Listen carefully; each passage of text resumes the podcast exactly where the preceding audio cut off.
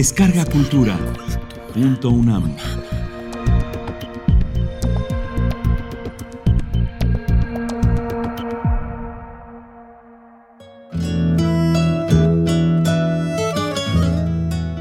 Tatsun, Citlali Rodríguez Mendoza.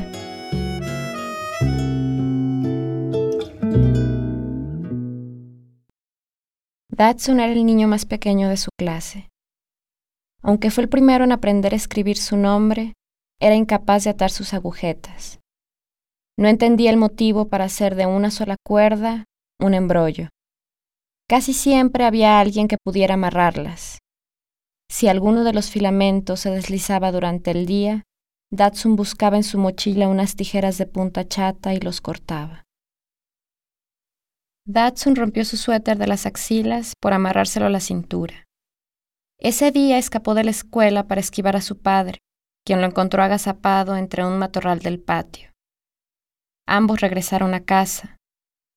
Cuando se sentaron a la mesa para hablar sobre la importancia de no hacer orificios en la ropa, y así mantener la dignidad cotidiana, el hombre le preguntó si tenía algo que decir al respecto. Datsun dijo Kioto. O no, mejor dijo Seiba. De todos modos desconocía el significado de ambas palabras que escuchó en el radio. Su padre lo miró desde el banquito del asombro que apenas lo sostenía y dijo que lo que hacía no era correcto. Para Datsun, hablar fue tomar leche y después irse a dormir la siesta. ¿Qué vas a hacer cuando crezcas? Mande. Quiero ser una planta. Quiero ser como la que tienes entre el orégano y la hierbabuena. Pero esa es una maceta rota, Datsun, y la ambrosia chenopodifolia que hay dentro de ella creció por accidente. Pero quiero, mamá. Huizapol suena bonito. Suena horrible. Mira la cuna de Moisés, el campanario, el árbol de la abundancia. Pero yo quiero ser esa. Mamá, nunca puedo ser nada. Lo dicho de las plantas criptógamas es lo mismo que se dice de las luciérnagas. Carecen de flores. El día que Datsun aprendió a andar en bicicleta fue el mismo día que conoció la central de la Cruz Roja lo que nos lleva a la conclusión de que tal vez nunca aprendió a rodar sobre su equilibrio, o que aprendió a caerse de la bicicleta, o que aprendió que entre caída y caída se llegaba más rápido a donde sea, o al menos más rápido que cuando se caía solo de ir caminando, menos rápido, claro está, que ir cayéndose de un carro. Pero como nunca aprendió a atarse las agujetas, no podía conducir. Las plantas con flores son presas ocasionales para el gato. Cuando las garras del felino se aprestan para hacer rugir la calidad de su evolución, el crisantemo se sacude en las turbulencias de un cielo ocupado. El gato gira y lame su tibio corazón de mamífero, prepara su vientre, donde cientos de paracaidistas fundarán su nueva patria. Las ciudades lejanas, si se toma en cuenta que el trayecto al corazón del extranjero es también una distancia, suelen tener un viento áspero y maltratado que solo se amansa con la lengua local. Las arboledas principales son un muro rugoso para recargar la oreja y adivinar el camino. A lo largo de esta muralla, y tropezando con rocas livianas, como de unicel, habría pensado alguien que no conocía la nieve, Datsun empezó a recoger plantas de la calle. Algunas flores y muchos árboles necesitan del viento para la diseminación de su polen. Asonó en su cabeza la voz del señor argentino que doblaba las caricaturas. De pronto le dio por usar vestidos. Nada de tubos largos y afeminados, sino carpas de maestra rural. Los que no traen agujetas al costado. Los que se despintan en las sábanas.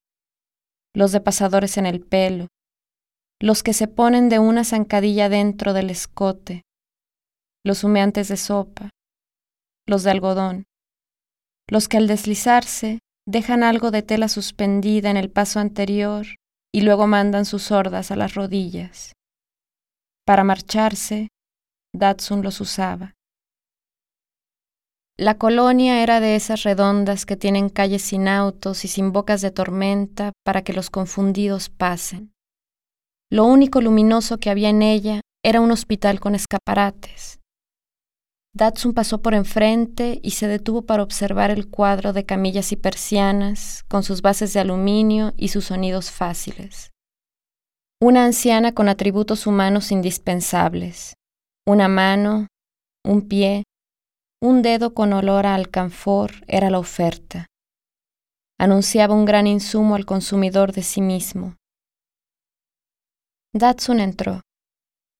Todo depende del tipo de planta en el que esté interesado en convertirse, dijo una voz combatiente ante la indecisión de la compra. En una urraca no. Pero si las urracas no son plantas. Me llamo Cloris. Intentó disimular el chillido que tienen los pájaros sobrevaluados por la literatura. ¿Puedo ayudarle en algo? Pues no sé. Algo pequeño, verá usted. Solo tengo una maceta de unos 40 centímetros de diámetro y otro tanto de altura, así que tiene que ser algo pequeño. De sol o de sombra. Vivo en una ciudad jorobada, opacada por algo de arriba. Partículas de metal, partículas de dióxido de carbono, bolitas de polietileno. Vive aquí mismo. Una de sombra perenne le vendrá bien. El invierno es confortable con un centenar de hojas a cuestas. Aunque, para fines de hacer válida la póliza de garantía, Datsun desconocía el significado de estas tres palabras. Debo aclarar que nadie ha logrado convertirse en una planta por completo. Solo un hombre en su lecho aseguró haberse visto en el espejo convertido en un camote. Su piel era rancia y estaba agrietada por albergar al gusano que le comió los riñones. Días antes de su muerte se intuía el aspecto verdoso en sus vísceras, aunque su dermis lo ocultara con las llagas más voraces. Pero él lo sabía, yo lo sabía. Dijo que apenas si llegó a raíz, pero estoy segura que por dentro el musgo cubría sus órganos. Casi lo logra. Yo, en cambio, Carezco de pigmentos en la carne porque soy banal y porque soy urraca. En algún momento mis ínfulas de manzana se convirtieron en largas plumas blancas y antecedieron a las negras. De noche voy por la calle cantando horrible para despertar a los tibios cachorros que tiritan bajo sus sábanas y que repasan con mi aullido sus lecciones del día. Yo soy una urraca. Él es un camote. La anciana del aparador es un arándano. Nos están viendo desde afuera, dijo Datsun. Están confundidos.